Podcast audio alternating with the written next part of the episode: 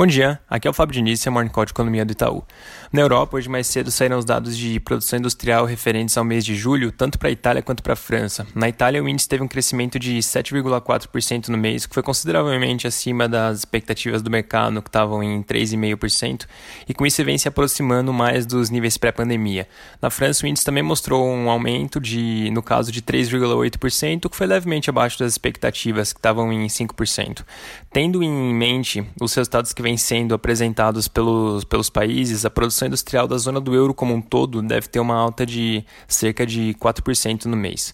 Nos Estados Unidos, daqui a pouquinho vai sair o PPI, que é o índice de preços ao produtor, e a expectativa é de uma alta de 0,2% no mês. Importante acompanhar como vem esse resultado, porque ele já dá um indicativo de como deve vir o resultado do CPI, que vai ser divulgado amanhã. Lembrando que o CPI é o, preço, é o índice de preços ao consumidor. Uh, como de costume, também vai sair aquele dado semanal de seguro-desemprego que a gente sempre comenta nas quintas-feiras. E a expectativa para essa semana é de cerca de 850 mil novos pedidos, que é levemente melhor do que na semana passada, que foi 881 mil. É, além disso, nos Estados Unidos, o Senado pode fazer uma nova tentativa de votar aquele pacote fiscal na, naquela versão mais enxuta, de cerca de 500 bilhões, que foi apresentada na terça-feira.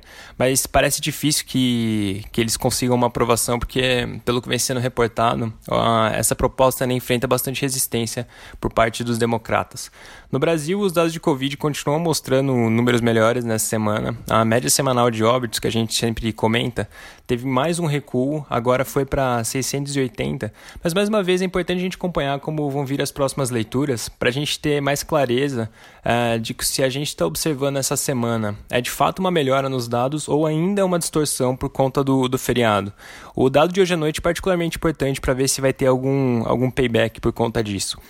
Do lado político, o relator da PEC do Pacto Federativo, o senador Márcio Bittar, acabou adiando a entrega do, do parecer do texto que estava prevista para essa semana, e pelo que vem sendo reportado, a ideia é já incluir o programa Renda Brasil. É, do, que, do que vem circulando no, no noticiário, a, a, o texto já deve trazer tanto a proposta do programa quanto uma fonte de financiamento, que é algo que é bem importante, o Ministério da Economia vem ressaltando com bastante frequência, e inclusive com algumas medidas de desindexação. É, a ideia é que a PEC seja apresentada para o presidente Bolsonaro já na, na semana que vem.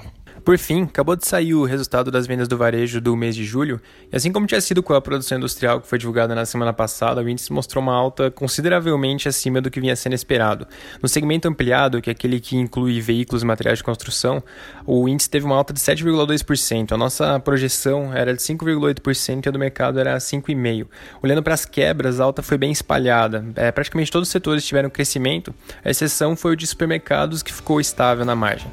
Então é importante lembrar que até aqui os indicadores de atividade do mês de julho têm mostrado um resultado bem forte e amanhã vai sair o dado da receita do setor de serviços que fecha esse leque dos principais indicadores de atividade do mês. É isso por hoje, um bom dia.